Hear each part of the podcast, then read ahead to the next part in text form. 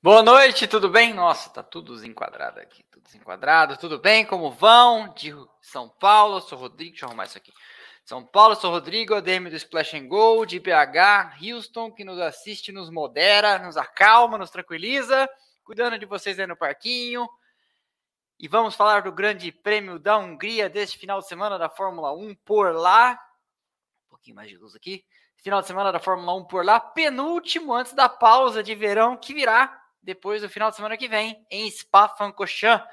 E tivemos uma corrida aí cheia de coisa acontecendo. Toto Wolff disse que a Mercedes tem já o segundo melhor carro. Não foi o que o cronômetro disse, né? Mas vamos lá. Então comecemos pelo começo, onde normalmente é o melhor lugar para se começar.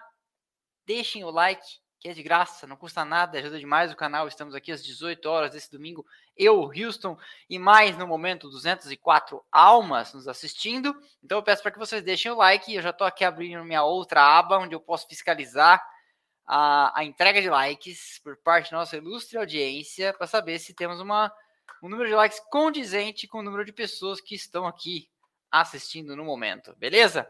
Então, Dito isso, vamos lembrar também a todo mundo que se você quiser concorrer aos brindes que a gente sempre que tem sorteia por aqui, e você vê os vídeos em Premiere e tem prioridade de resposta nas lives, como a de hoje, você clique no botão aderir ou seja membro. E por três planos, Paddock Pass, Launch Stroll e Super Licença, você nos ajuda muito nesse projeto que é meu trabalho e que é minha profissão em tempo integral e dedicação exclusiva. Se você não sabe, essa é a história. Essa agora é minha profissão já faz mais ou menos um ano e meio. Então, se você quiser apoiar isso e concorrer aos benefícios que a gente tem por aqui, que sorteio os brindes, inclusive nesse ano, é, a cada mês, dois livros da editora Gulliver. Deixa eu jogar o slide aqui na tela, meu, meu mouse está meio lento. É, a cada mês, dois livros da editora Gulliver, uma editora parceira nossa especializada aí em livros e tem um braço especializado em automobilismo, eles são especializados em vários segmentos, mas eles têm um braço de automobilismo de grandes autores, Flávio Gomes, o Américo, Rodrigo Matar, todos eles inclusive já estiveram aqui em lives, então você concorre a esses brindes e concorre a outros. Vocês sabem, semana passada, algumas semanas atrás nós sorteamos, eu sei que tem um cara que vai vir de Minas só para andar no simulador lá da, da Pilotec, é, tá super animado, virá para participar. A gente já sorteou o ingresso da Fórmula E, já sorteou o ingresso da Porsche Cup, já sorteou Lego de 4 mil reais. Esse aqui eu sorteei para mim, né? Foi essa Ferrari 488 que eu montei. É, e isso aqui tá me incomodando um pouco, meio torto. E, e é isso, beleza? Então deixa o like. Tá aberto aqui meu traba, deixa eu ver como é que tá o, o desempenho de vocês, deixando os likes. No momento, cento e... No momento, 209 likes. Tá, tá até condizente. 209, 283, deixa eu mesmo deixar o like, né? Que é importante deixar.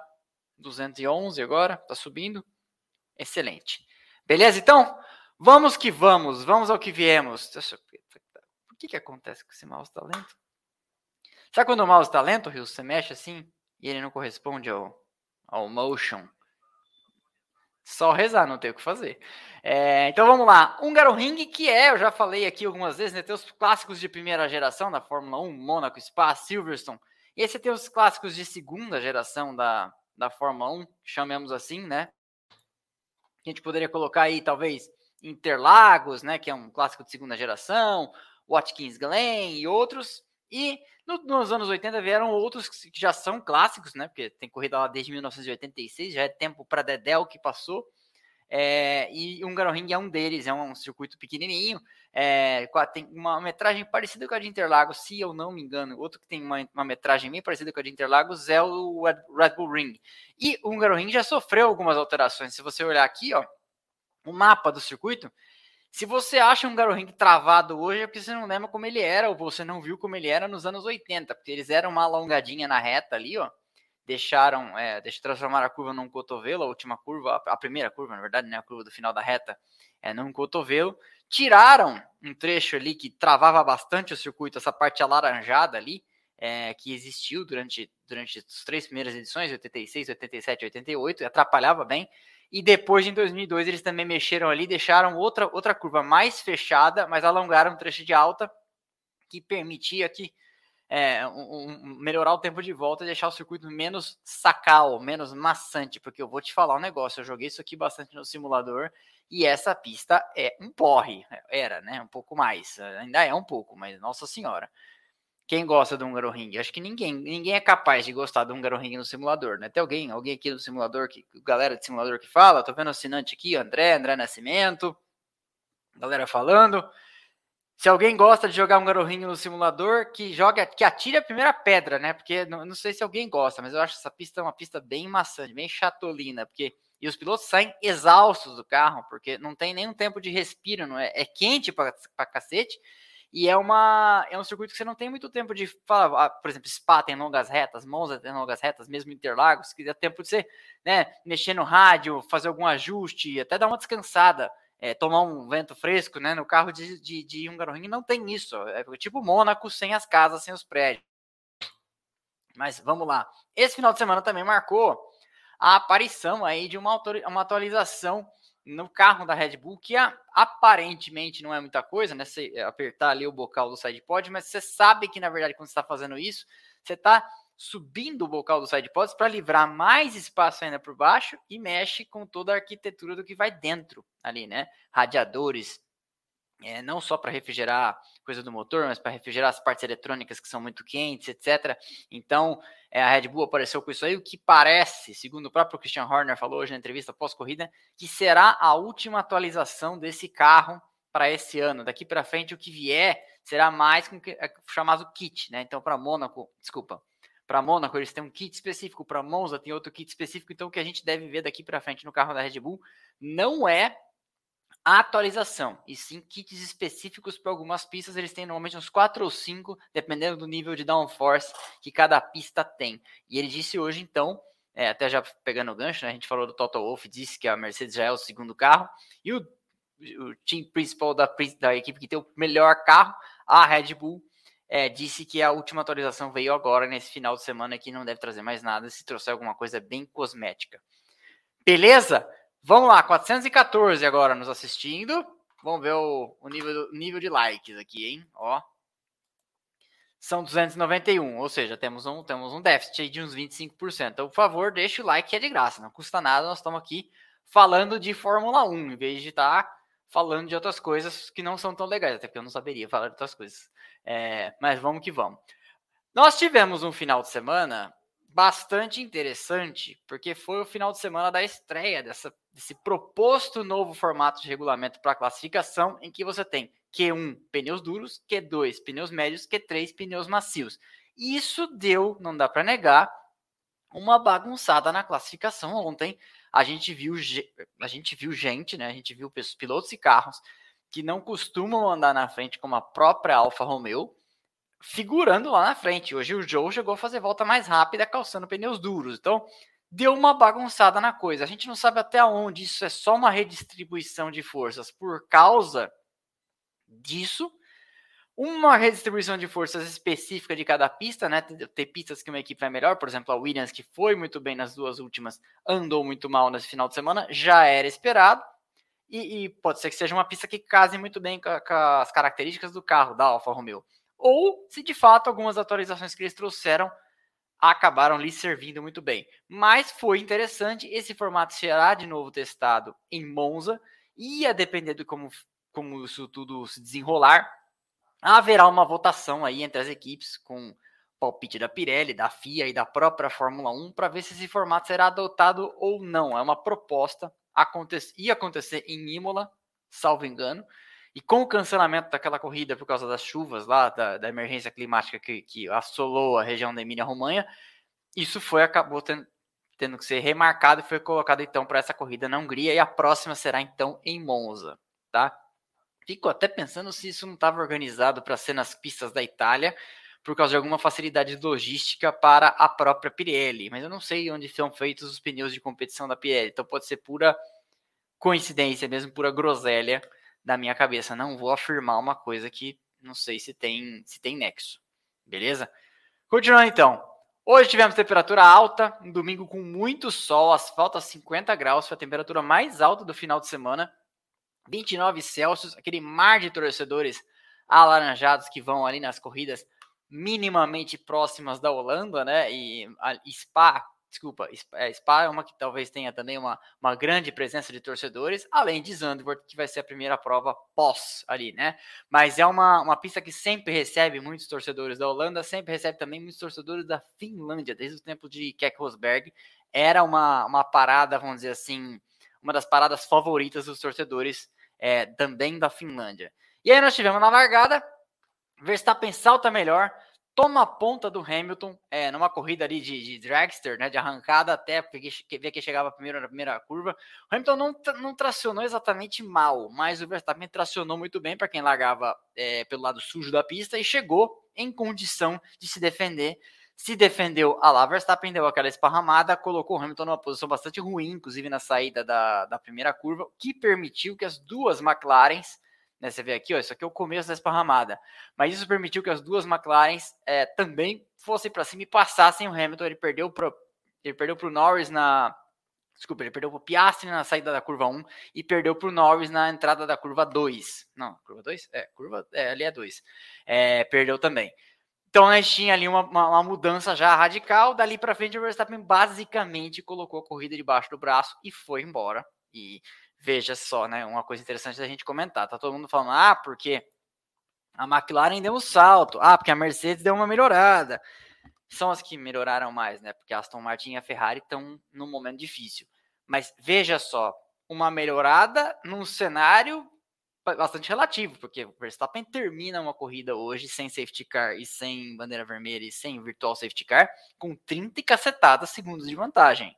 Isso para a Fórmula 1 só para situar você, nas últimas vezes que eu lembro disso acontecer com frequência, e isso tem acontecido com frequência, era em 92 com o Mansell e a Williams de outro planeta, o FW14B, né, de terminar seguidas corridas com 30 mais segundos de vantagem. E quando não terminou, por exemplo, na corrida passada, foi porque o Verstappen deu-se ao luxo de parar no final para colocar pneus novos e calçar borracha nova para fazer a melhor volta. Né? Então nós temos um domínio acachapante a Red Bull hoje venceu a 12 corrida consecutiva, quebrou o recorde que era do MP44 de 1988, do Senna e do Prost, que tinha até ali vencido 11 quando chega a Monza. E aí tem aquele, aquela corrida miraculosamente vencida pela Ferrari no mês da morte do Enzo Ferrari. Ainda todo mundo até alimenta algumas teorias conspiratórias aqui, que eu acho até plausíveis, de que deram uma mãozinha ali para a Ferrari vencer aquela corrida, afinal de contas tinha todo um significado, toda uma importância a Ferrari vencer na Itália,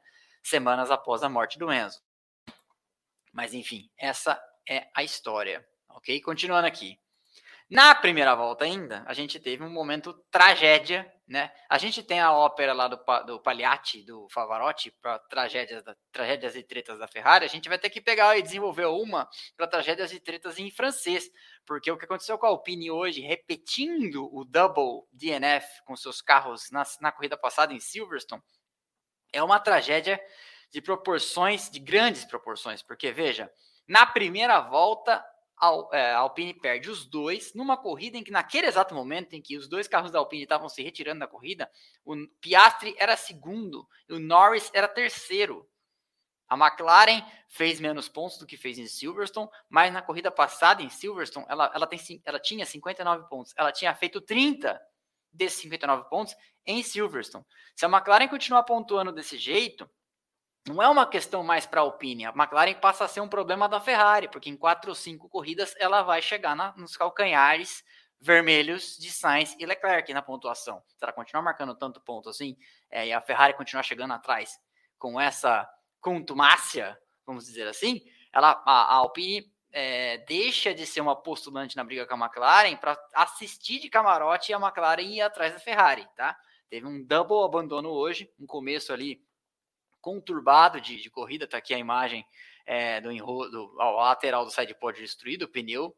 É, eu não sei se a transmissão mostrou esse sidepod arrebentado, eu mesmo não tinha visto. Aqui o carro do. Esse é o carro do Gasly ou do Ocon, não lembro.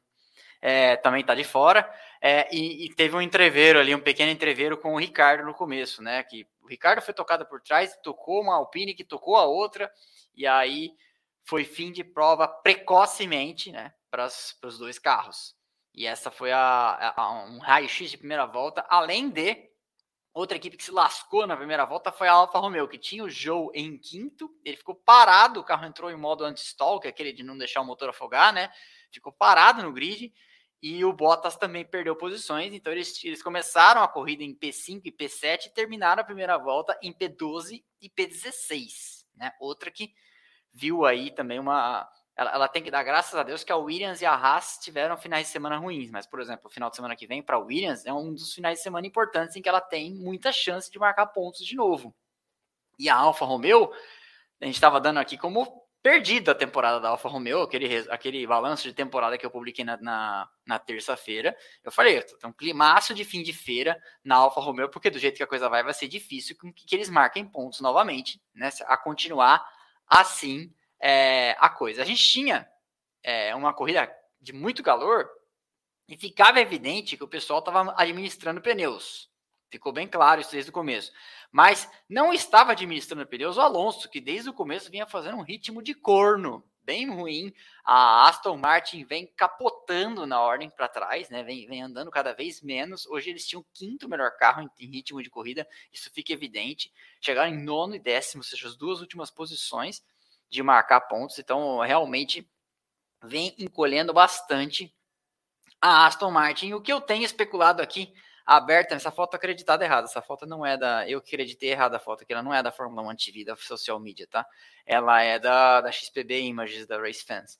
É, o que está acontecendo aqui? A gente tem muita gente especulando, e eu também, que a Aston Martin mudou já, o cambiou, né? Trocou o, o foco dela para o carro de 2024, já sabe que não vai ser, que não vai ser alcançada é, por uma McLaren da vida, então talvez ser ultrapassada pela Ferrari só ser quarta no campeonato, beleza.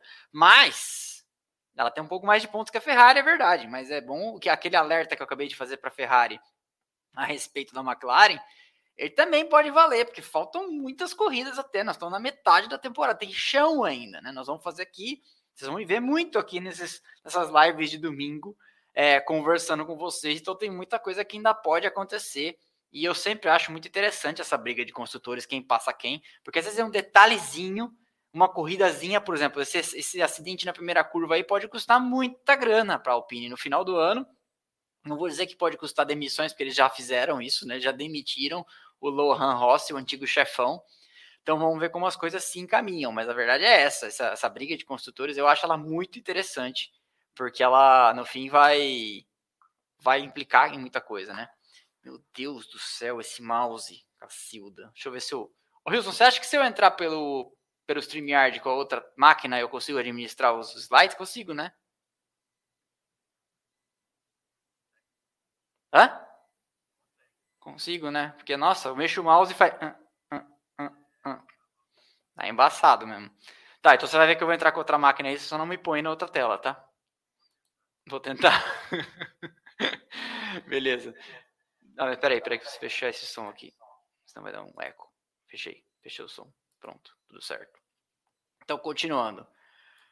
Nosso amigo Sérgio Pérez veio escalando, passou o Alonso, né? E como eu falei, com, com muito calor na pista, o clima parecia ser de administração de borracha. O próprio Verstappen virava 1,24 quando a classificação todo mundo fez 1,16, né? 8 segundos de diferença é muita coisa. Eu tava claro que tava todo mundo administrando a borracha para fazer aí esse esse cobertor dos pneus alcançar, né?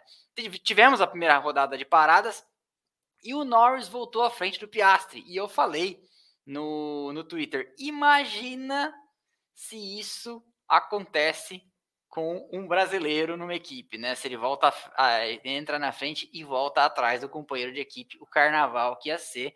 Amanhã todos os programas de roda mesa redonda da Austrália estarão pedindo a cabeça de Zac Brown e acusando o Norris de ser um dick vigarista, né? Porque é assim que a banda toca na Pachecolândia, se a Austrália fosse um país Pacheco como o Brasil. Continuando aí, o Russell veio lá de trás, fazia uma excelente corrida, né? Terminou em P6, inclusive. Eu não canso de dizer aqui a capacidade da, da Mercedes de maximizar os resultados. Hoje, eu acho que é, o Toto Wolff fala que o carro da Mercedes era carro pra, era o segundo melhor carro do grid, mas eu acho que a Mercedes não teve momento algum ritmo para andar com o Norris e com o Piastri, tanto que o Hamilton é, conseguiu ir atrás só do Piastri, mas no final, e do Norris ele não teve ritmo é, condizente com, com, com, chegar em segundo, não. É, e foi ultrapassado na primeira volta pelo Verstappen, teve nem conversa, né? O Verstappen, acho que se não passasse ali, ia passar a hora que, que autorizassem o DRS, e realmente ontem, se você olhasse as parciais do Verstappen as várias parciais que ele fez no treino, ele, te, ele teve parciais que, se todas juntas fossem colocadas, ele teria feito uma pole por uns dois décimos melhor que a do Hamilton. O que acontece é que na última volta ele não conseguiu colocar aquilo tudo junto para fazer uma volta melhor, e o Hamilton fez uma volta três milésimos melhor. Então, é, essa é a verdade. Ali, ali não foi uma pole que o Hamilton ganhou. Se você olhar com calma, é uma pole que o Verstappen é, perdeu. Né? Essa, essa, essa pole era do Verstappen, acabou não, não fazendo ela, mas tinha velocidade para isso. Depois da primeira rodada, o Hamilton voltou e eu até vou perguntar para a ilustre audiência o que eu perguntei no Twitter. Eu não entendi, não entendi até agora o que, que aconteceu nos boxes que o Hamilton entrou antes do Piastri ou do Norris, nos boxes, acho do Norris. E ele tava tipo 3 segundos atrás e ele voltou 9 sem nenhum incidente. Não foi que teve um pit stop que ficou com a roda presa, não foi que ele voltou atrás no tráfego, nem nada. Então, se alguém entendeu isso, porque até na transmissão internacional, que costuma ser mais ligadinha, os caras não sabiam o que aconteceu, até a bandeirada, ninguém sabia explicar o que tinha acontecido, que o Hamilton voltou nove, não era nem dois nem três, nove segundos atrás das McLarens, é, e ele não entendeu também, ele mesmo falou no rádio, gente, o que está acontecendo? Por que, que eu voltei nove segundos atrás? Onde eles arrumaram essa vantagem toda? E, de fato, isso deixou aparentemente o Hamilton a transmissão inglesa. Eu não sei se falaram na transmissão brasileira, eu não ouço por lá. E, e eu também fiquei tipo, mas como assim? O que, que é essa vantagem toda, né? E, esse, é o, esse é um fato curioso. Na volta 27, o Russell era o único que não tinha parado ainda com pneus desde a largada, de duros. O Verstappen tinha acabado de parar, tinha quatro voltas com pneu no novo jogo de pneus, e essa era a ordem: Verstappen, Norris, Piastri, Hamilton, Paris e Russell. E o. Falei Paris, né? É Pérez. É... E nesse momento aqui, o carro da McLaren tinha o segundo menor ritmo de corrida, né? O Hamilton tinha uma certa dificuldade para andar você vê ali, ó, o Norris 24-0, Piastri 24-2, Hamilton 24-1, mas uma pouca diferença, quase, não chega a dar um décimo de diferença. Mas na média em geral, o Piastri vinha andando mais rápido. Então, é, eu não sei de onde o Toto Wolff tirou esse, essa conversa de que o carro da Mercedes hoje era o segundo. A não ser que eles tenham analisado alguma coisa muito específica que a gente não, não consegue ver daqui do nosso quadrado de meros, meros espectadores, né? Mas enfim. Aí para tirar a zica vindo lá de trás, o Pérez que ficou aí semanas, né, desde, desde Miami, eu acho que ele não ia, desde Miami não, desde Mônaco, é, uma dessas duas. Ele não ia ao Q3, ele colocou o carro no Q3 ontem, foi nono, né? E vinha encostando no Hamilton que perseguia o Piastri. Uma boa corrida do Pérez aí, com uma espaçonave que tem na mão. Chegar em terceiro, vindo de nono numa corrida sem maiores incidentes, é uma excelente performance, né? Se, se, se tivéssemos tido um safety car ou uma bandeira vermelha, ou um safety car virtual, acho que dava até para pensar num segundo lugar, porque ele não chegou tão atrás assim do, do Norris, né? Foi uma, uma boa exibição do Pérez. Estava precisando disso para tirar a zica, numas semanas aí em que o grande assunto foi o Daniel Ricardo confirmado, ele fez sua primeira corrida hoje, né? Mas até Christian Horner falou abertamente sobre o que precisa fazer o, o Pérez para para manter o emprego e o Ricardo para tomar-lhe o emprego, né? E o Ricardo teve uma exibição decente, classificou ontem na frente do Tsunoda, terminou a corrida hoje na frente do Houston, tá tudo bem aí? Sumiu, sumiu.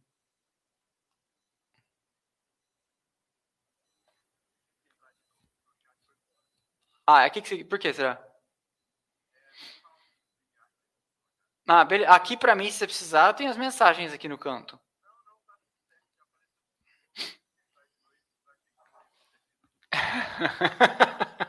Não, tranquilo. É... Onde eu estava? Eu estava falando do Pérez e do Ricardo.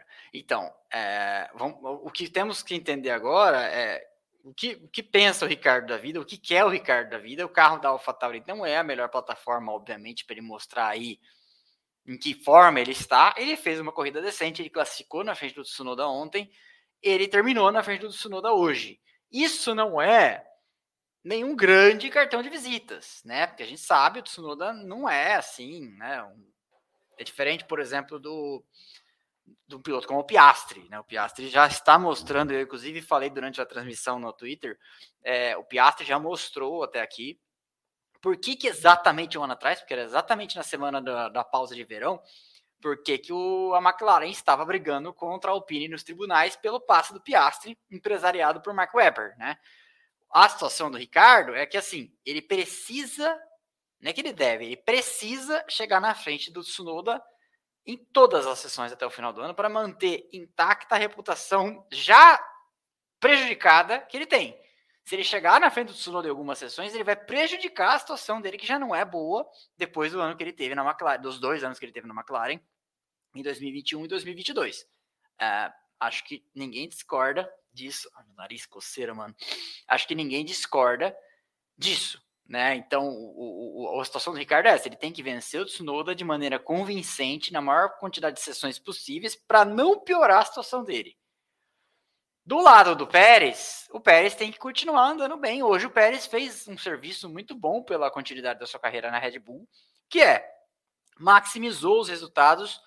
Pouca coisa mais poderia ter sido feita. Ele chegou perto do Norris, mas não dava, né? Não tinha ritmo para passar se tivesse tido uma bandeira vermelha no safety car, como eu falei, acho que isso valeria a pena. Mas hoje não era o caso, não foi o caso. É, e ele tem que continuar. E o Christian Horner deu aí os, os parâmetros que ele espera né, do Pérez para continuar até o final do ano e até o final do ano que vem, que é o final do seu contrato, nessa posição. Agora, a Red Bull tradicionalmente tem essa posição mesmo de incentivar essa competição interna e deixar a coisa ferver lá dentro, né? Que vença o melhor igual quem fica atiçando o cachorro para brigar. Né? E essa, essa é a história da, da, da, da, Red Bull de, sei lá, não é décadas, já é décadas, né? É, lá dentro, incentivar que a coisa ferva.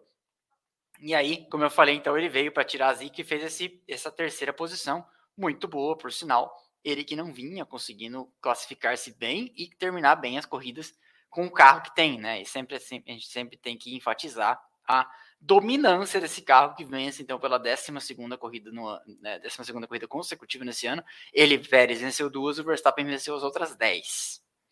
Continuando, Leclerc em dado momento, vocês viram isso?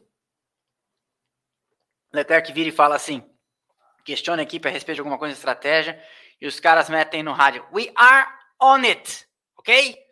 Tipo, não enche o saco, guia aí seu carro, a gente tá resolvendo isso aqui daqui. Foi mais um dia que eu consideraria frustrante para a Ferrari, porque ela chegou com os seus dois carros atrás das duas McLaren, atrás das duas Mercedes, atrás das duas Red Bull, só chegou na frente das duas Aston Martin na galera ali do top 10, as cinco melhores equipes, né?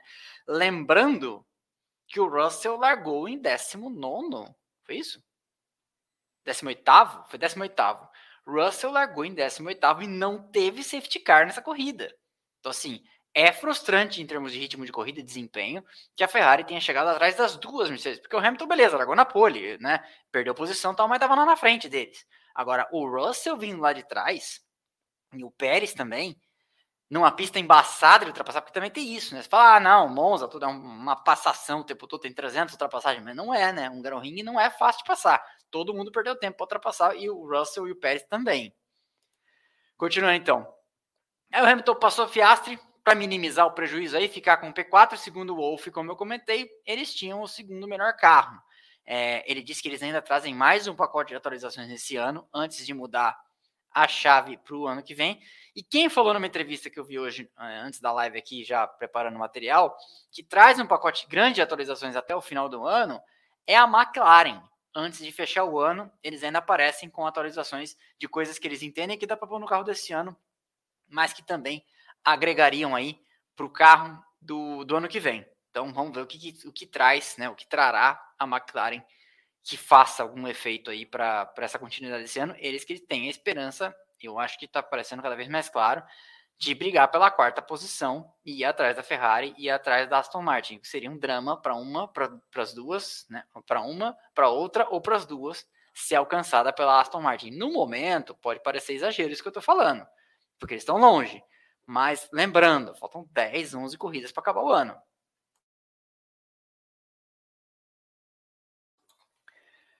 Vamos lá, continuando então. Mencionar, eu queria pôr essa foto desse carro. Esse carro da, eu não consigo deixar de achar bonito esse carro da AlphaTauri. É muito bonito. Se eu, eu vou fazer uma viagem no mês que vem, se eu achar uma miniatura desse carrinho, eu acho que é uma grande chance que eu compre. E a minha namorada nesse momento que tá assistindo a live lá, tipo, meio assim, ah, ah, ah, oi. Ela deve estar tá prestando atenção exatamente nesse momento, porque ela não gosta que eu compre essas coisas, beleza? Mas é isso. Fazer o quê? Na hora que ela não estiver olhando, eu vou comprar. Então vamos lá. Longe de problemas, o Verstappen abriu aí mais de 30 segundos, né? Em dado momento, vocês viram o Lambiase, o diretor de o, race engineer dele, entrando no rádio, falou: tá tudo bem por aí, só para checar, né? Porque faz tempo que a gente não se fala.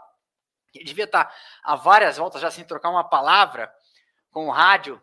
E o Lambiase, é o sobrenome do. Então, eu conheço um Lambiase aqui no Brasil. O Lambiase questionou ele, falou: tá tudo bem por aí? E o Verstappen falou: não, tá tudo certo. Continuou descendo a botas e marcou então aí essa vitória número 44 dele, 12 consecutiva da Red Bull no ano, superando então o recorde do MP44 de 1988, vencendo, aumentando sua liderança no campeonato e já fizeram as contas a continuar nessa toada, quanto tempo falta para ele, ele, maximizar, né, para ele fechar o campeonato, para ele, ele, decidir a, a fatura? Eu não, eu não sei quanto falta, mas não deve faltar muito nesse ritmo, porque ele tinha 99 pontos de vantagem para o Pérez antes de marcar pontos nessa semana. Na semana que vem tem sprint race em Spa, então vamos ver como é que vão, vamos ver como é que vem a, as coisas. Continuando, vamos lá para o resultado. Aqui, ah, é, tem esse detalhe, né? Precisamos falar disso aqui, desse ocorrido aqui. Tá aqui o pódio, né? Verstappen, Norris e Pérez. E aí, vocês estão sabendo do episódio, né? Essa aqui é a primeira e última imagem desse troféu inteiro, né? Essa urna, alguns falaram, né? A urna funerária onde, onde a Red Bull coloca a cinza dos pilotos que eles queimam, né? Como, por exemplo, o De Vries. Alguém falou isso para mim no, no, Instagram e eu guardei a piadinha para falar aqui para vocês. Porque na sequência, tá aí o troféu quebrado, né? O Norris foi abrir a champanhe. Na verdade, não é champanhe, né? Isso é um prosecco, porque é italiano.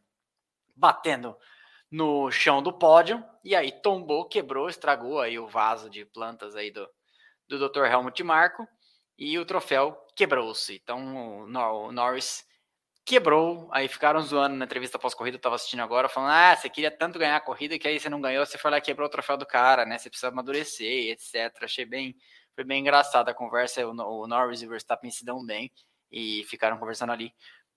Falou alguma coisa? Hum. Tá, tá bom. Aí eu vou, eu vou ficar sem eles, é isso?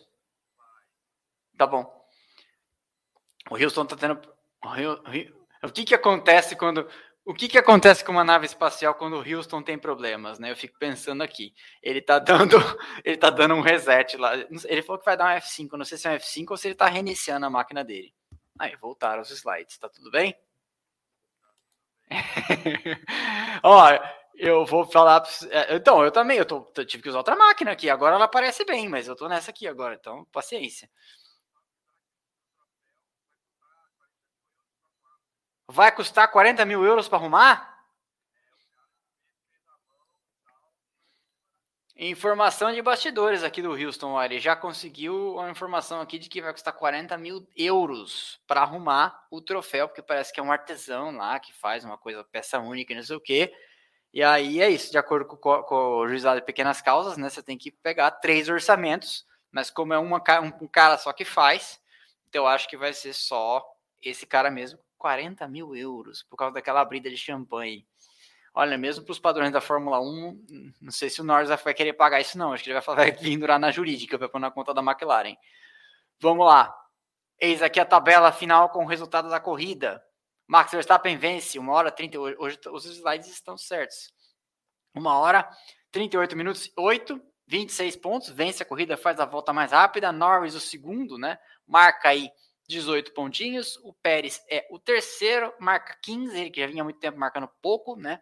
Hamilton é o quarto, marca 12. O Piastri é o quinto, marca 10. O que coloca então a McLaren com mais 28 pontos. Ela tinha marcado na semana retrasada 30, agora mais, mais 28. Ela vai de 59 mais 28. Vai ser uma pontuação interessante. Daqui a pouco a gente fala aqui do, do Campeonato de Construtores e fala é, do quanto é plaus, o quão plausível é a McLaren a desafiar especialmente Aston Martin e Ferrari. Ah, você não está falando da Mercedes, porque a Mercedes tem marcado mais pontos, né? Que, que com frequência, mesmo às vezes é, com um carro que é às vezes inferior, como por exemplo em Silverstone, era um carro inferior ao da Ferrari, chegou na frente com os dois, na frente dos dois da Ferrari. É, hoje, acho que a Mercedes tinha mais carro que a Ferrari e chegou na frente da Ferrari. A Mercedes não parecia, na minha opinião, ter mais carro que as duas McLaren, mas chegou na frente de uma, já é um, já é um, um grande feito, né? É, então vamos lá. Piastri, quinto, marca 10. Aí Russell, sexto, marca 8. O Charles Leclerc marca 7. Com, é, é, o sétimo marca 6. Aí o Sainz, em oitavo, marca 4 pontos. O Alonso e o Stroll fechando a zona de pontos, 2 e 1 ponto para o espanhol e para o canadense. Albon e Bottas brigando pela 11 posição até o final. E aí eu, é, eu até falei no Twitter, vocês, podem não estar tá entendendo por que, que o Bottas e o Albon estão brigando tão ferrenhamente por uma 11 posição. Primeiro que a corrida só acaba a hora que termina. Se alguém quebrar lá na frente, você pode herdar um pontinho do décimo lugar. Mas tem uma coisa importante também. A pontuação de construtores, ela tem como desempate, aliás, qualquer pontuação tem como desempate também melhores posições. Então, por exemplo, eu empato em pontos com você. Você tem nove, eu tenho nove pontos. Mas eu tenho dois décimos primeiros lugares e você tem um. Eu levo a vantagem porque eu tenho mais posições e melhores posições. Então, às vezes, é, você pontuou, você tem nove, eu tenho nove. Mas qual é a tua melhor posição fora dos pontos? Ah, a minha é um décimo primeiro, a sua é um décimo segundo, eu levo. Porque a posição melhor desempata, né? Então, esse décimo primeiro num campeonato em que as duas estão tão próximas e provavelmente vão disputar até o final, aí acho que a Williams de cabeça, não lembro, depois a gente vê nesse slide, mas a Williams acho que tinha 11 e a Alfa Romeo tem 9, então nós sabemos que essa briga vai até o final. Então, naquele momento, aquele 11 primeiro lugar não valia ponto, mas ele valia alguma coisa para aquelas duas equipes, né? Não só para aquelas duas, como para quem, para de fora, por exemplo. Porque a Williams está empatada em pontos com a Haas, salvo engano. É isso? 11. Ou tá com Alfa Romeo. A Williams estava empatada em pontos com alguém. 11 pontos, se eu não me engano. Então, esse décimo primeiro, ele vale para todo mundo. Ele vale um desempate para qualquer um. Então, é por isso que essa posição é ela é tão importante. Então, estavam lá brigando no final. Albon e Bottas. Albon manteve-se aí e vai fazendo, né? Como eu, eu falei no vídeo de terça-feira, o Albon vem se recredenciando aí como, como grande piloto, como piloto capaz de, de muita coisa. É, nós somos 907 nos assistindo e nós somos 617 likes. Então, assim, uh, vamos deixar o like, né? Tem 50% de likes devendo aí. Tem uns. Dá, dá, dá, cabe, cabe uns 250, 280 likes aí nessa, nessa conta. Então, deixa o like aí, que é de graça, não custa nada, estamos aqui fazendo esse conteúdo bacana para vocês, certo? Terça-feira tem vídeo, quarta-feira tem pequenas grandes histórias e segue o baile. E na pausa de verão da Fórmula 1, eu vou viajar e já, já tenho confirmações aqui de conteúdos. Vou até tirar aqui, ó, conteúdos daqui para vocês fora do Brasil que serão feitos. E ó, eu não vi canal brasileiro fazendo isso ainda, então prepare-se. Para mim já, já vai ser uma realização de um sonho para alguns lugares que eu vou e ainda vou poder fazer conteúdo nesses lugares. Então assim, falar um negócio para vocês, viu? O Wilson sabe do que eu tô falando. E acho que eu já contei para um outro assinante também ali, papo de bastidores. Beleza? Continuando então, vamos para a próxima tela. Décimo primeiro na sua reestreia. Daniel Ricardo, décimo terceiro lugar. Uma volta atrás, depois Huckenberg, 14, Tsunoda, 15. Isso deve estar tá doendo para o Tsunoda. Classificou ontem atrás do Ricardo, chegou hoje atrás do Ricardo é aquela coisa, né? Você tem uma equipe de engenheiros que começa de repente a ver o experiente chegar e andar melhor, e que você vê, uh, obviamente, a gente imagina que o feedback de, de, muito mais tempo de estrada que o Ricardo tem na Fórmula 1 deve ser um feedback melhor que o do Tsunoda, né? A gente imagina. É um cara que já venceu oito corridas. O, o Ricardo, todo mundo está diminuindo ele demais, né? Mas assim, eu gosto sempre de lembrar. O Ricardo já venceu corrida em pé de igualdade, correndo contra Verstappen, correndo contra Hamilton, correndo contra Vettel, correndo contra Nico Rosberg. Então, assim, não é pouca coisa ter oito vitórias naquela época e sabendo que a, a, Red Bull que o Ricardo correu, quando ele teve carro para vencer corrida, 2016, 2017, 2018, 2014 também, não era o melhor carro. Então, É, o Ricardo é um cara que tem méritos, tem, tem, tem, ele merece respeito. Não sei se ele vai conseguir voltar um dia a andar na frente, a andar com os melhores carros, né, a, tudo que já fez, mas é um grande risco que o Tsunoda corre também da, da, equipe começar a gravitar na direção de um cara que, porra, é o Ricardo, né? Então, é, não deve não deve estar sendo fácil na cabeça do pequeno Yuki é, pequeno Yuki não é nem eufemismo nem nada, né, nem figura de linguagem, é pequeno Yuki mesmo. É, ter um cara desses aí na sua cola. É uma, é uma situação assim. Vai, pode ser muito ruim para os dois, né? Essa história toda. É, então, Tsunoda 15, Joe 16, Magnussen 17, final de semana horrendo para a Haas, né? E horrendo para o Magnussen. É, Sargent 18, aí depois os que não concluíram né? Esse é um jeito do Sargent não ser último, né? Quando, quando um, um double acidente de uma equipe, Ocon e Gasly eliminados logo no começo. É, os dois. Deixa eu pôr aqui a tabela de pontos para a gente ver.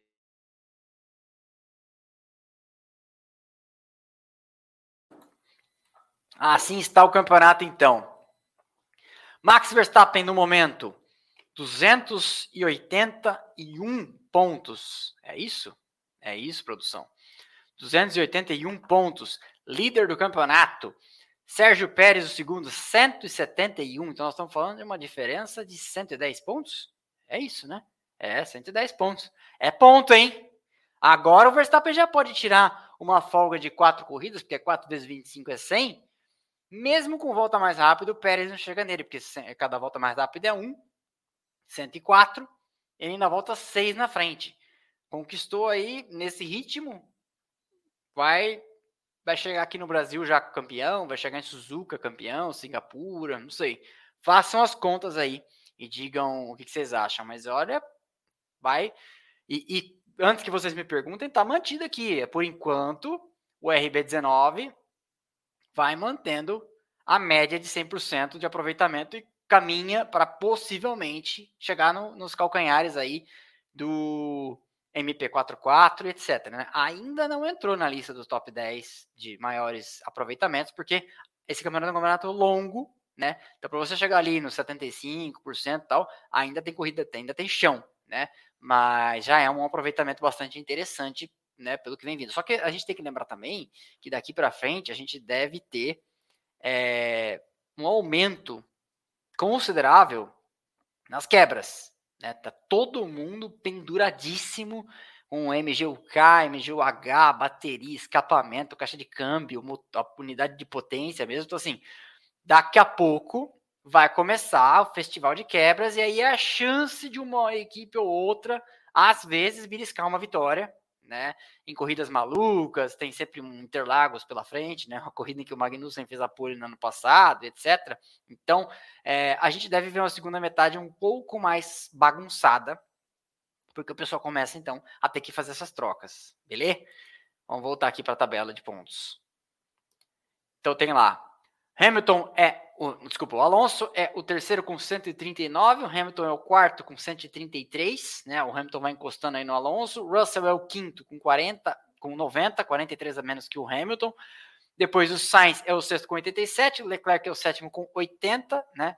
É, Sainz vem conseguindo manter-se na frente do, do Leclerc. Leclerc que teve aquele começo de ano com seguidos abandonos, né? Tá, isso aqui tá sendo, essa fatura tá, tá sendo cobrada dele até agora.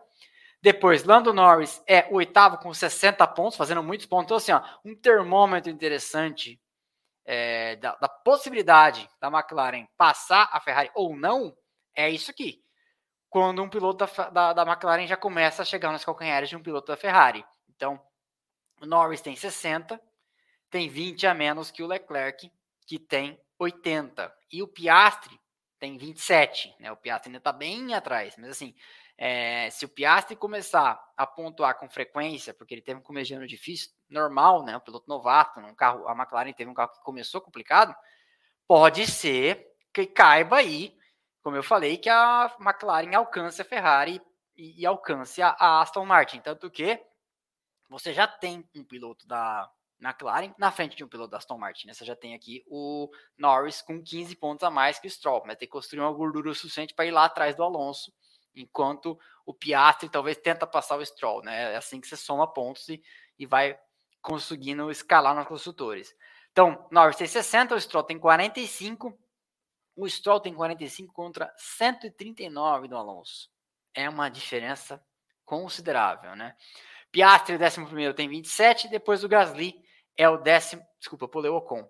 Lance Stroll tem 45, Ocon tem 31, Piastri é o 11 tem 27 e o Gasly tem 16, é o 12 Depois nós temos Alex Albon com os seus 11 pontos, todos os pontos da Williams. O Huckenberg tem 9, aí o Bottas tem 5, o Joe tem 4, então é isso, a Alfa Romeo tem a Alfa Romeo tem 9 pontos, quem tem 11 é a Haas, porque são os dois do Magnussen mais os 9 do Huckenberg certo? Então, Joe tem 4, aí o Sunoda tem 2, o Magnussen tem 2, e depois a turma que está zerada aqui, Logan Sargent, Nick DeVries e Daniel Ricardo. Vamos ver se o Ricardo marca um ponto até o final do ano, né? Tomara que marque. Bom para ele, bom para a AlphaTauri, que tem um carro até aqui, né? Disparado, acho que o pior carro do, do ano. Desde a pré-temporada a gente falava isso por aqui.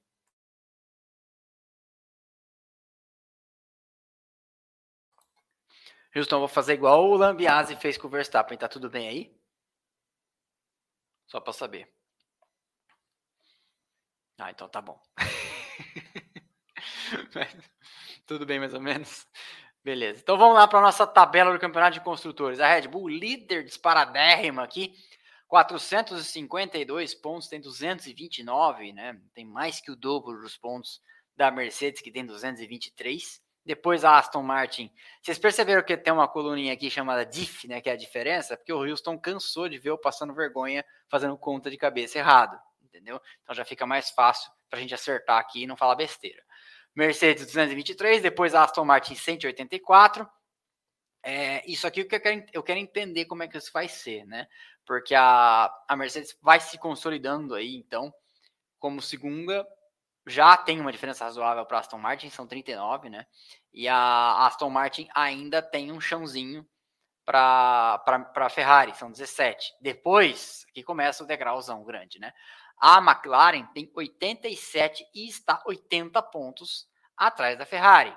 Mas se você pegar a pontuação que ela vem fazendo a mais que a Ferrari, em quatro ou cinco corridas, ela vai chegar é, ali nos calcanhares e nós temos 10, 11 corridas até o final do ano. Então, tem chão, é possível. Não sei se a Ferrari vai fazer alguma coisa para reagir, mas a, a Aston Martin é outra, que se estiver pensando no carro do ano que vem e achando que está resolvida a vida, pode perder essa quarta posição para uma McLaren, porque a McLaren disse que até o final do ano ainda traz outra atualização. Então é, é interessante. Eu, eu, eu, falo sempre assim: é, te, alguém falou bravo com caps lock na, na, nos comentários do, do, Instagram. Pior campeonato, não sei o que, tal, tal, tal.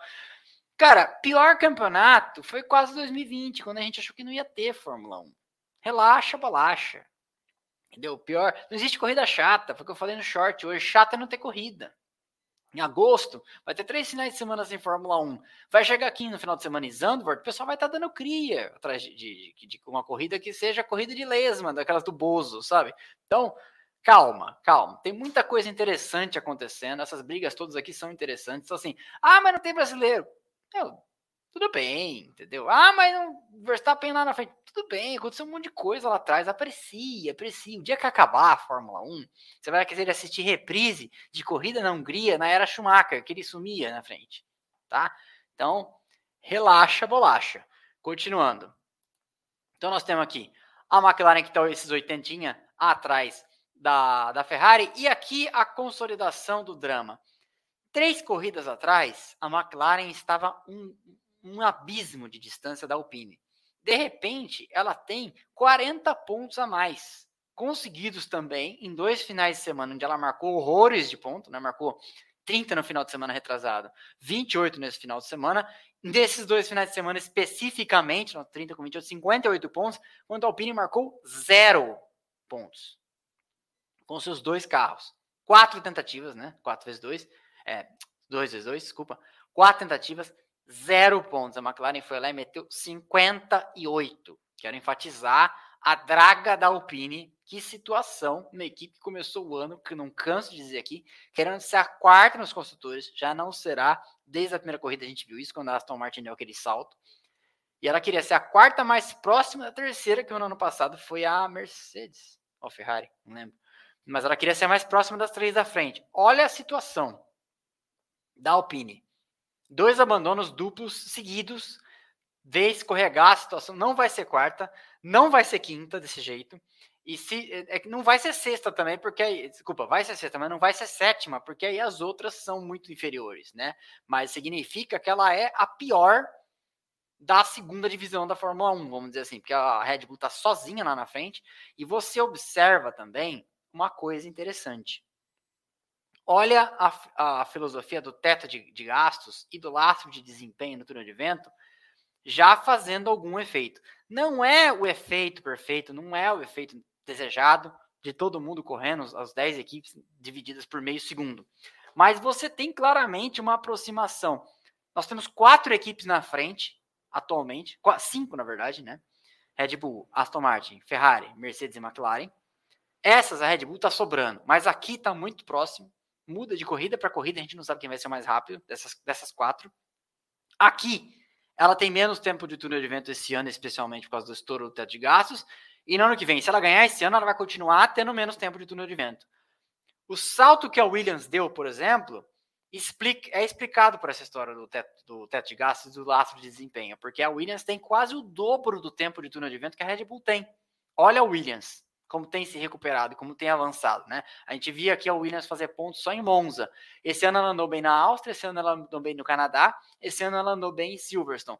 E vai andar bem em Spa e vai andar bem em Monza de novo. Então, é, você vê, não é, não tá mais condenada a ser a última né? Também, lá, claro que muita coisa acontece, condicionado também ao fato da, Aston, da, da AlphaTauri tá mal, tal, mas é isso. Vamos chegar na frente, eu tenho que, tenho que chegar atrás, né?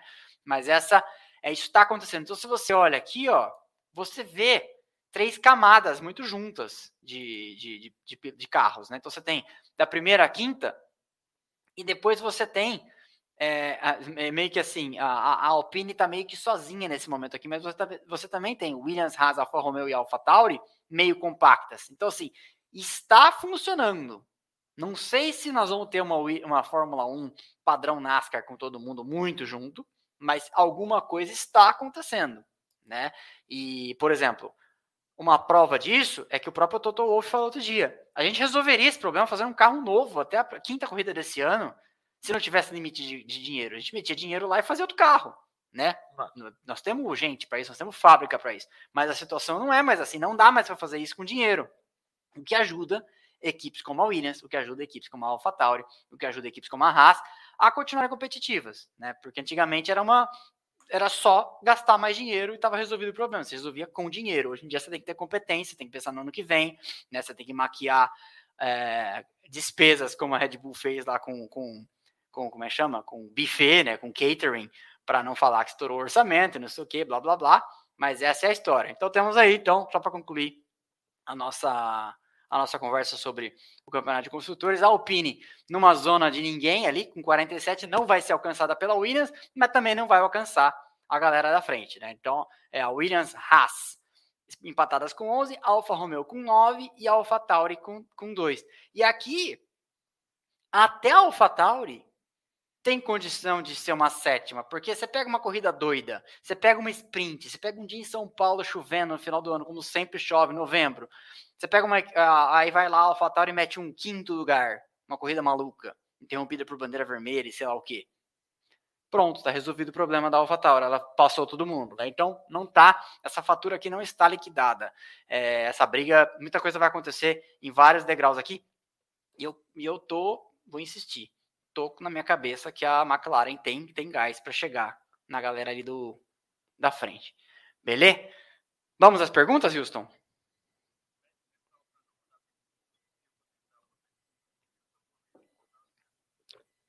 Tá, ó. O Houston falou que ele já volta. Ele falou: não adianta mais mandar pergunta, que ele vai ter que dar um F5.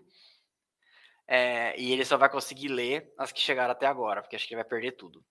Tá? Acho que ele salvou lá as perguntas que vieram até aqui, que ele filtrou, E, e, acho que é isso. Agora, não sei se a hora que ele voltar vocês podem mandar. Deixa ele voltar, a gente pergunta para ele. Voltamos. Aí o pessoal pode mandar alguma nesse período daqui para frente? Como é que é? Não sabe. Não sabe, não promete nada. Rafael Assunção, assinante. Pergunta e carteirada de membro. Antigamente, pilotos corriam de Fórmula 2 e Fórmula 1 ao mesmo tempo. Jim Clark morreu assim, numa prova de Fórmula 2 em, em Hockenheim, né? Por que eles faziam isso? Eles faziam isso, Rafael Assunção, porque eh, a condição financeira pedia. Eh, os pilotos naquela época tinham salários baixos, eles corriam atrás de prêmio. Então, se, tipo assim, eu sou piloto, não sou piloto, corre de carro, né? Tem uma corrida ali para correr, né? Estão me chamando para correr, vão me pagar, eu vou lá e corro. Então era basicamente isso. Hoje em dia é tudo bem mais amarrado. Bom, primeiro de tudo, a partir da hora que o piloto na Fórmula 2 hoje em dia ele é campeão, por exemplo, o Drogovic foi campeão ano passado, ele por regulamento não pode mais voltar. Então, o Drogovic, mesmo que queira, não pode andar mais de Fórmula 2. Por quê? Porque é uma categoria escola para formar novos pilotos. Não pode ficar lá, sabe, sendo aquele aquele chatão que fica jogando futebol com as crianças só para só ganhar, sabe? Então, é isso. Faziam porque a condição financeira mandava, fazia porque o regulamento permitia e fazia porque os patrocínios, os contratos permitiam. Porque hoje em dia também é, tem uma imensa quantidade de, de, camadas contratuais com seus patrocinadores, patrocinadores da equipe, daqui, da outra. Então, por exemplo, se você for pegar o, aquela vez que o Alonso foi correr nas 500 milhas de Indianápolis, aquilo foi uma gentileza da McLaren, mais Zach Brown. A McLaren é uma equipe que tem uma ligação muito forte com os Estados Unidos, inclusive vai vir no episódio aqui em agosto sobre o Canan. Finalmente consegui fazer esse episódio, já está gravado, estou editando. E vamos falar sobre a McLaren lá nos Estados Unidos, né? Então é por isso, tá? É, só rola se tiver muito boa, muita boa vontade hoje em dia, porque tem todas essas questões para você resolver. Beleza? Eduardo Ribeiro Guimarães, numa escala, Verstappen está transformando o carro comum em algo genial. A Pérez está transformando um carro genial em algo normal. A verdade está mais próxima de qual polo? A verdade está mais próxima do Pérez. Tem dias ruins que transformam um carro genial num carro normal. Eu não consigo, não consigo entender o nível de fanatismo numa pessoa. Pra, não estou dizendo que é você, mas é que eu já vi esses comentários por aí que acha mesmo que o carro da Red Bull é um carro normal, com 12 vitórias consecutivas, com 30 segundos de vantagem, e que o Verstappen que está fazendo alguma coisa excepcional. Ele não está errando, ele está andando muito bem, é um piloto cada vez mais maduro e que se continuar fazendo assim, vai ter resultados como Schumacher, como Hamilton, etc.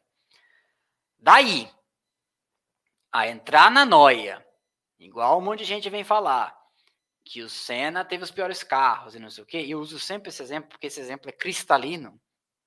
Ah, o piloto que eu gosto, eu diminuo o carro. O piloto que eu não gosto, eu diminuo o piloto?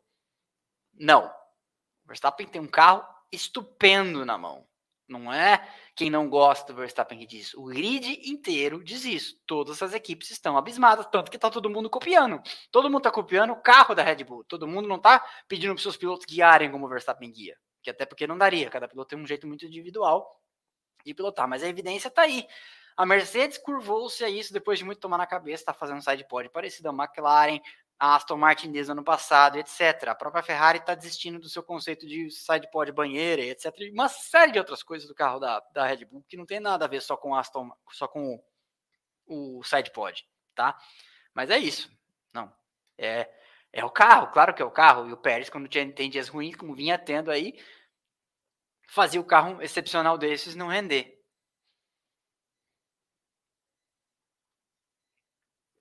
DM. Hamilton a caminho do terceiro do, do inédito terceiro lugar no campeonato de pilotos está merecendo pela regularidade. É, porque ele nunca foi terceiro no campeonato de pilotos? Acho que é isso, né? Não sei, enfim. Mas está sendo bem regular. Mas é, é, mas é isso que, que, que, que você tem que fazer. E é uma coisa que o Alonso fazia muito bem no ano passado com o carro da Alpine, né? Vai catando ponto, vai catando ponto, vai, né? Porque você tem visto que a, a Ferrari tem dias bons e dias ruins, a McLaren apareceu agora e nas últimas três corridas tem andado muito bem mas a gente não sabe como vai ser a McLaren. Eu, inclusive, tinha deixado aqui essa bola levantada. Vamos ver como andará a McLaren em Húngaro Ring para a gente saber se essa melhora é, é uh, uh, genuína, né? E foi. Né? Olha como andou a McLaren nesse final de semana. Então, de fato, por isso que eu estou falando, pra, que talvez seja uma ameaça para a Ferrari e para Aston Martin, especialmente. Parece que a McLaren apareceu, né?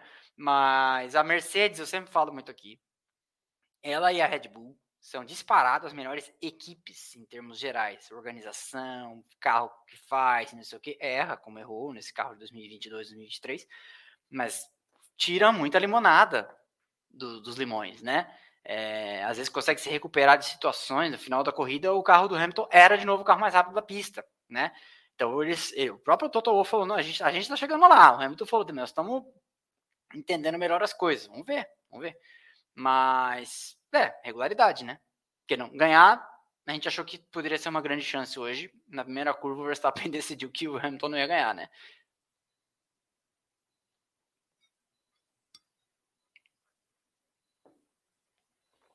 A DM Alfa Romeo realmente morreu e esse foi seu último suspiro ou tem algo melhor para esse carro? É, então, ADM, você acha que a McLaren está, está bem devido ao descompasso de atualizações, tipo a da Aston e Ferrari ainda não terem atualizado e quando atualizarem vão superar a McLaren novamente? Não. A, a Ferrari já trouxe bastante atualização, a Aston Martin também. A Aston Martin no Canadá deu uma, uma ressurgida, né? Tanto que o, o Alonso passou o Hamilton na corrida, né? Na, na pista.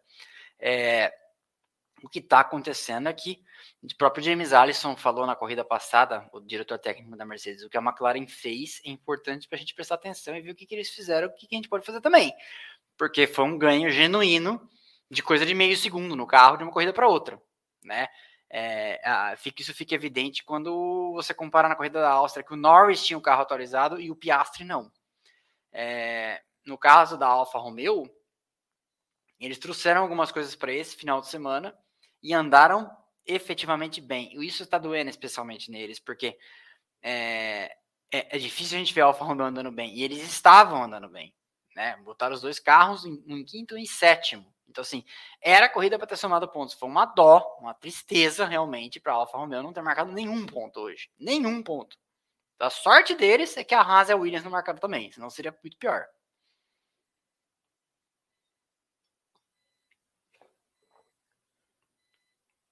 ADM, opiniões sobre o retorno do Richardo.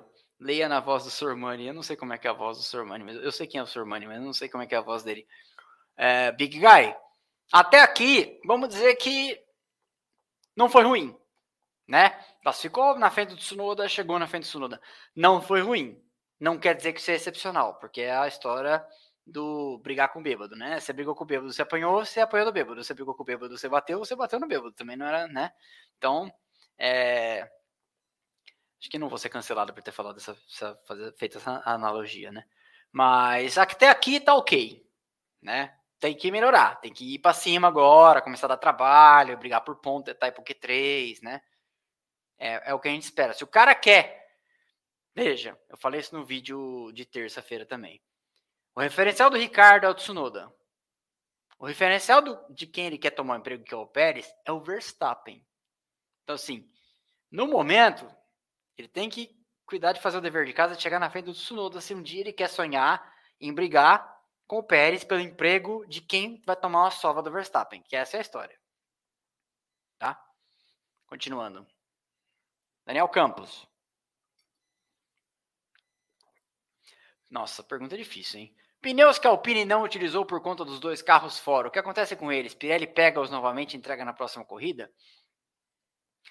A Pirelli pega todos de volta e leva para o laboratório e faz análises. Pneus não utilizados, eu não sei o que acontece, mas a Pirelli pega de volta. Não, não é que você pode também capitalizar em cima desses jogos e usar eles em outra corrida a mais, né? É, mas aproveito para responder uma pergunta que alguém fez outro dia. ADM, se existem cinco tipos de pneus, que esse ano são seis, e são três disponíveis, o que, que, é, que, que é o quê? São cinco ou seis, não lembro mais. É, e, e, a cada corrida a Pirelli escolhe três desses cinco. O mais duro deles vai ser o branco. Não, vai, não importa se é C1, C2, C3, C4, C5. O menos, que não é tão duro, mas também não é o mais macio, vai ser o amarelo. E o mais macio dos três vai ser o vermelho. Tá? Então aí a Pirelli escolhe três desses seis para levar. E serão os secos. E aí você tem também mais o intermediário e o de chuva que são levados. Tá? É, aproveitei sua pergunta para responder para responder outra também. Ricardo Francisco Bodnar Massad, superchat, muito obrigado, muito obrigado pelos superchats. Mandem superchats, tá? É, ao final, Norris quis. não. Ao final, Norris dizer que P1 somente se vê para bater ou quebrar é um tapa na cara do Tcheco. Escuderias rivais já acham carro do Tcheco superável. Ah, eu acho que ele não quis fazer isso. Não é a cara do Norris. É, tava falando de quem ganhou a corrida. Quem ganhou a corrida e quem chegou na frente do Norris? O Verstappen. Né? É, não acho que é isso, não. Acho que foi. Mas, mas assim, tapa da cara do, do Tcheco não é quem tá dando o Norris. Tapa na cara do, do, do, do Tcheco, quem tá dando é ele mesmo. Né? Porque é, ter classificado ontem em nono, com o carro que tem, e, e, e, ter que fazer o que fez hoje para chegar em terceiro. Se tivesse, se tivesse saído em terceiro, teria chegado em segundo o carro que tem. Nós sabemos disso. Né? Então perdeu muito tempo, vem passando todo mundo numa pista que nem um Ring. E ainda assim chegou perto. Mas não vi isso, não vi essa maldade toda não, viu, Ricardo? Muito obrigado pelo seu superchat, muito gentileza. Antônio Donizete. Corrida de hoje deu uma acalmada no Tcheco? Acho que sim, né? Acho que não teve nenhum trocadilho na sua pergunta, né? O Tcheco está calmo. Adriana Estrelau Venturelli. Piastri está mostrando excelente serviço. Pode ser o próximo Verstappen? Eu não gosto disso. Pode ser o próximo alguma coisa, Adriana. Eu acho que ele pode ser o próximo Piastri, né? É, porque toda vez que aparecia alguém era o próximo Senna, o próximo Schumacher, não sei o que. Verstappen é o próximo Verstappen, o Hamilton era o próximo Hamilton e o Piastri pode ser o próximo Piastri, porque eu acho que, é, além da Haas ter feito um negócio muito bom de trocar o Mick Schumacher pelo Huckenberg, a McLaren fez um excelente negócio também de trocar o Ricardo, totalmente né, desfuncional do ano passado, por um novato. A diferença de pontos do Norris para o Piastri é meio parecida com a diferença de pontos do Norris para o Ricardo no ano passado. Mas a gente tem que dar um desconto, porque o moleque pegou um carro, o primeiro carro da vida dele, problemático, e faz duas corridas que ele vem andando bem com um carro melhor. Então, assim, falei no Twitter também. Não há nenhuma dúvida mais se havia, e havia, muita gente falava isso ano passado, ah, mas pegar esse moleque aí, nossa senhora, tá mostrando. Correu 2019, na Fórmula 3 foi campeão. Correu 2020 na Fórmula. Não. Correu 2019 na Fórmula Renault, foi campeão, correu 2020 na Fórmula 3, foi campeão, correu 2021 na Fórmula 2, foi campeão. No primeiro ano, nas três vezes. E isso é muito importante. Isso chama muita atenção de quem contrata piloto, etc. Então, tá mostrando resultado. Né? Se ele pode ser o próximo Verstappen, eu não sei. A gente não sabe nem até onde o Verstappen vai, né? É, pode ser o próximo protagonista. Por que não?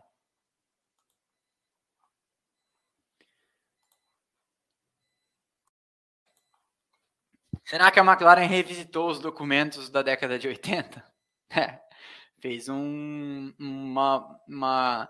Acho interessante a história da McLaren, porque ela demitiu o diretor técnico, né? E nesse período, James Key já está trabalhando na Sauber com o André Seidel. E ainda assim, trouxe essa atualização aí, mexeu radicalmente no seu desempenho, né? Ela era uma equipe ali que estava tendo dificuldade de passar para o Q2 no começo do ano. Vocês lembram disso? Piastri e o Norris no Bahrein, se eu não me engano, ficaram no Q1. Uma coisa lamentável. E agora tá aí, né? Vamos lá. Luiz Henrique Junqueira, membro e manda superchat. Isso que é legal. O cara é membro and manda superchat. Muita gentileza. Pelo live timing da Fórmula 1, diferença de mais de 4 segundos na volta dos boxes. Hamilton 49,046, 31,373, 24,257 versus 47, 29,4, 23,1. O que será que aconteceu, né? Que sempre tem uma explicação. Claro que vai aparecer em algum lugar, isso vai aparecer, né? Mas é que a gente não viu ele ficar preso atrás de ninguém, a gente não viu ter problema no pit stop. Por exemplo, o Leclerc teve um problema no pit stop além de ter queimado a linha de, de velocidade, ele teve um problema no pit stop. A pistola não prendeu a traseira esquerda. Né? Então ele teve um pit stop que ele já voltou atrás do Sainz, se eu não me engano. É... Mas eu não entendi efetivamente. Eu queria saber que, que alguma coisa se traduziu em tempo, com certeza, tanto que voltou nove segundos atrás. É, você foi atrás do, do raio-x da coisa, legal, mas eu queria saber o que foi que causou isso. Isso não ficou claro para mim até agora. Mas obrigado, Luiz Henrique. Diogo Carvalho, cinco reais, obrigado. Os pilotos pararam de correr fora da Fórmula 1 após a morte de Beloff em 85. Após isso, várias equipes começaram a pôr contratos que não pode correr fora. É, isso acontece. Às vezes, às vezes tem há, casos né, de liberações. O Huckenberg venceu as 24 horas de Le Mans em 2015. O Alonso foi correr em Indianápolis.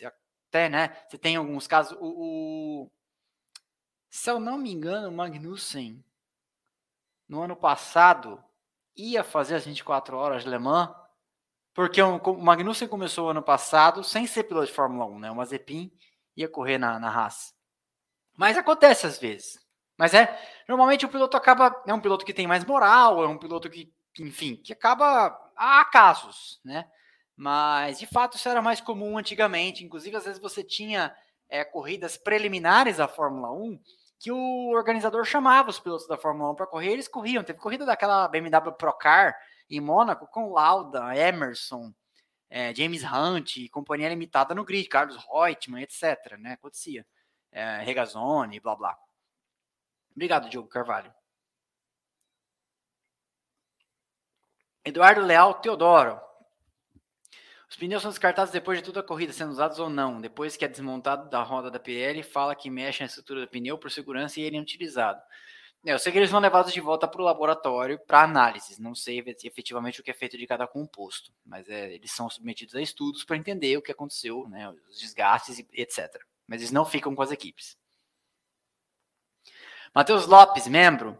Admiro, quanto o motor influencia no estilo de pilotagem? Nick apenas performou bem em motores Mercedes e o Ricardo no motor Renault. Coincidência? É, Muita gente, inclusive, é, fala sobre isso quando vai falar do Piquet do Senna, né? Por exemplo, o Senna só foi campeão com motores Honda. O Piquet foi campeão com três motores diferentes. Foi campeão com Ford Cosworth, foi campeão com BMW, foi campeão com Honda. O Schumacher foi campeão de Cosworth Zetec em 94, de Renault e de Ferrari, né? O Vettel foi campeão quatro vezes de Renault. Então tem uma série de coisas, mas não é só isso. Não é só isso. O, Mercedes, o Hamilton, o Hamilton foi campeão sete vezes de motor Mercedes, uma na McLaren, seis na Mercedes, né? Então, é, não é só isso.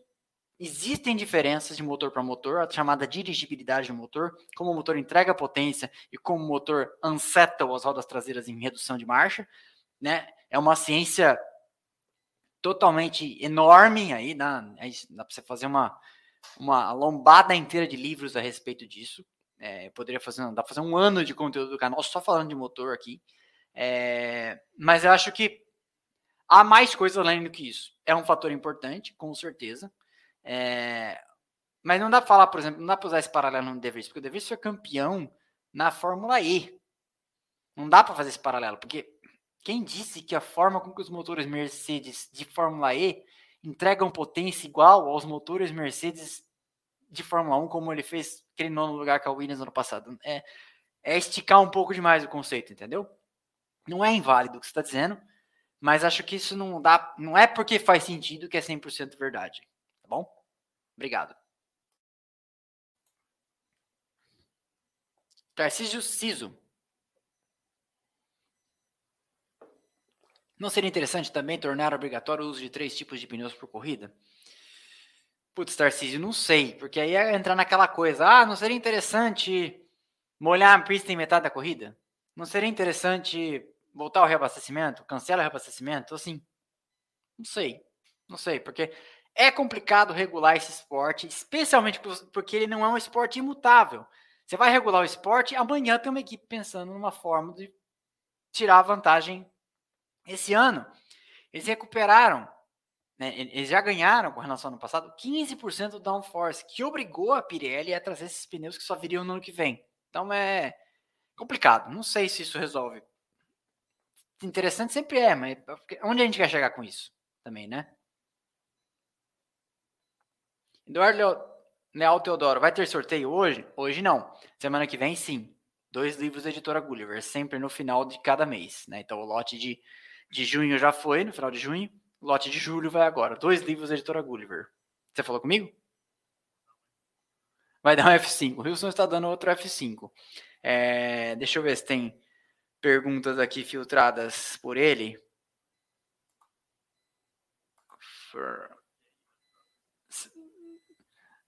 É, toma, eu tô. Ivo Fonseca, 5 reais, ADM. Os três da diferença, Hamilton tirou no braço. O Verstappen deu uma erradinha. Hamilton fez uma excelente volta, se você vê os onboards. Teve duas traseiradas ali nas penúltimas curvas, mas o Verstappen não colocou a volta junto. Né? Ele não acertou os três setores juntos, como ele já tinha feito em voltas outras voltas. Né? Então, assim, foi uma volta abaixo do par. O Verstappen poderia ter feito a pole por uns, um décimo e meio, dois ontem. Tá? Eu tinha falado isso aqui um pouco mais cedo hoje.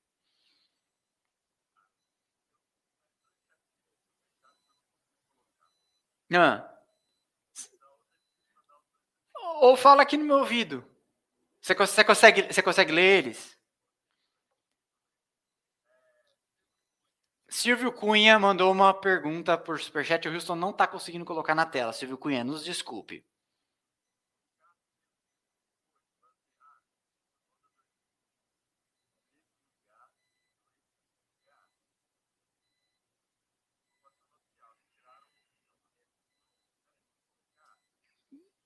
Mas for. Ah, tá. É, faz isso. É, ele vai colocar num banner, Silvio Cunha. O Ricardo fez o que pôde baseado. Tsunoda 21, 13 lugar. 22, 15. Essa deve ter sido a performance do Tsunoda em Hungaroring, né? Imagino. Uma informação não oficial. Retiraram uma punição Hamilton que não houve. Teve uma punição pro Hamilton? Tava nem sabendo. Mas se teve uma punição e retiraram, então é igual a zero, né? Beleza. É, eu acho que o Ricardo fez o que eu falei, fez o que pôde. Ele teve um começo ruim, né? Que atrapalhou ele na, com aquele lance com as duas Alpine. Do contrário, talvez ele tivesse chegado ali no álbum e no Bottas pelo 11 lugar. Não acho que ia pontuar. Tá? O carro da AlphaTauri é bem fraquinho. E essa parece ser uma pista que não lhes ajuda, tá? Mas acho que seu diagnóstico é apropriado. Silvio Cunha, né? Silvio Cunha, seu, seu diagnóstico é apropriado, fez o que pôde. Não era dois? Ah, tá bom. Pessoal, muito obrigado a todos que vieram. A gente se vê aqui terça-feira. Amanhã tem shorts. Amanhã tem os cortes da live. Então, se vocês quiserem seguir o canal de cortes, o link tá aqui embaixo na descrição. A gente já é quase 6 mil seguidores por lá, tá? Quem não deu like ainda, deixa o like é de graça, não custa nada, ajuda demais o canal. E a terça-feira tem vídeo, quarta-feira tem pequenas grandes histórias. E a gente recomeça o ciclo de final de semana na adorável e adorada Spa-Francorchamps com sprint race nesse final de semana, a última corrida antes da pausa de verão. Beleza? Então é isso. Valeu, um abraço, boa noite de domingo para vocês. Eu vou comer acho que um sanduba talvez aqui, né? Aquela cota essencial de gordura transaturada para começar bem a semana. E a gente se vê. Valeu, galera. Um abraço, boa noite. Tchau, tchau.